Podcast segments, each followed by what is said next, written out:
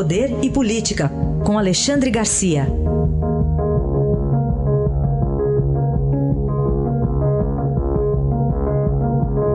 Alexandre, bom dia. Bom dia, Raíssen.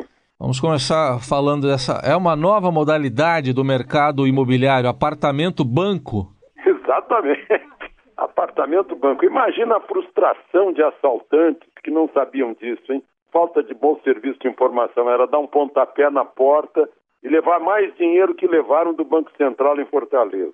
Nunca se viu tanto dinheiro assim. Olha, foi uma coisa incrível. 51 milhões.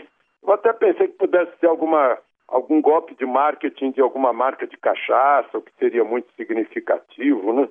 Mas, enfim, 51 milhões. Agora, em números relativos, até que não é tanto, porque, segundo a Procuradoria-Geral da República, nas denúncias contra o esquema petista, oito pessoas teriam produzido propinas de quase 1 bilhão e 500 milhões, o que daria 30 vezes o dinheiro que encontraram lá na Bahia. Agora, é, um, é uma coisa de louco. Eu imagino o quanto rende ser vice-presidente da Caixa Econômica de março de 2011 a dezembro de 2013, no governo Dilma. Quanto rendeu? Meu Deus do céu. Né? É realmente é o retrato, é o símbolo da corrupção no Brasil, aquela, a, aquele quarto, aquela sala cheia de malas abarrotadas e, e caixas de papelão abarrotados de notas de 100, notas de dólar, notas de, de 50. É, é, realmente foi a imagem mais chocante que já se viu em termos de corrupção. Agora, Alexandre, se puxar a ficha corrida, no linguajar policial se diz a capivara. Não sei se em Brasília se fala capivara também, igual aqui em hum. São Paulo. Mas é, a gente vai parar lá nos anões do orçamento, né, com o Gedel. É, pois é, aí vem de lá. Né? E desde lá, pasmem, ele foi eleito cinco vezes por eleitores da Bahia para representá-los em Brasília, representá-los.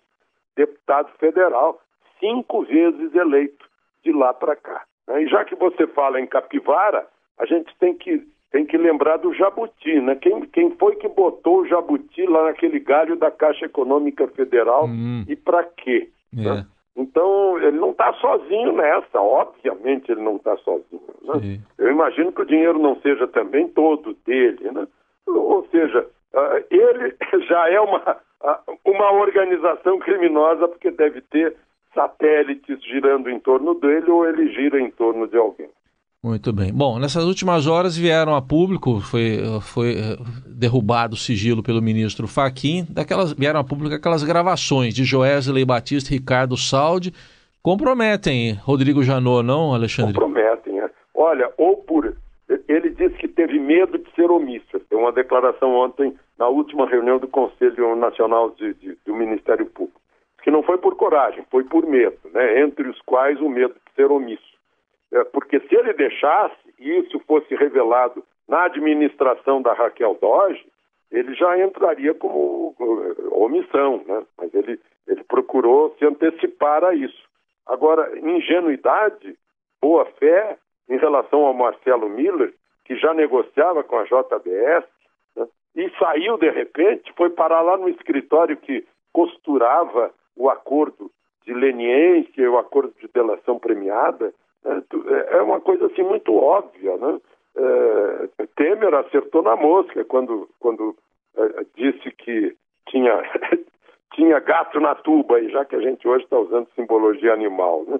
É, então, pegou mal para ele. Aí a, a, a, reação dele foi falar no assunto, foi revelar e mostrar essas gravações que são uh, o sujeito se vangloriando, aquela arrogância, domina os, os poderes da República, uh, não, não vão nos pegar, a gente está acima da lei, é mais ou menos isso que a gente vê né? na, na, naquelas gravações, uh, falando assim com, com desprezo dos ministros do Supremo, de pessoas que são do governo, talvez merecessem desprezo alguns, mas a gente vê assim a, a Nota a arrogância, a vaidade, né? Aliás, como a gente sabe, desde o advogado do diabo, a vaidade é o pecado preferido do, do demônio, mas o dinheiro também. É verdade. Então, ah. Janot até que uh, se saiu uh, convenientemente dessa situação em que ele estava mal colocado e deixou mal também o ministro Faquim, que homologou o é. acordo, é. a leniência, a delação premiadíssima. É, só que teve uma coisa, né, Alexandre? Ele virou para outro lado e soltou flechas na direção de outros alvos. Pois é, quando, quando eu imaginei, puxa, o arco dele agora não estica mais a corda, não lança mais flecha depois dessa do Marcelo Milo. Mas ele mostrou que ainda tem, ainda tem bambu né, para fazer flecha.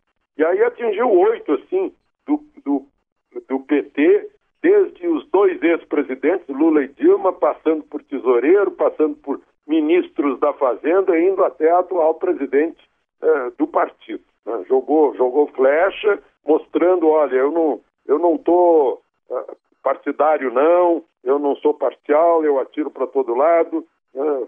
vejam só o que eu alvejei, e aí a expectativa, quem mais ele vai alvejar agora, tem mais dez dias pela frente, e mostrou que o bambuzal não queimou, né? que está lá à disposição para fazer flecha. Então, essa é a expectativa que a gente tem aí dessa disposição do, do Janot, que está visivelmente mais magro. Ele deve estar passando por um, um mau período aí de tomada de decisões.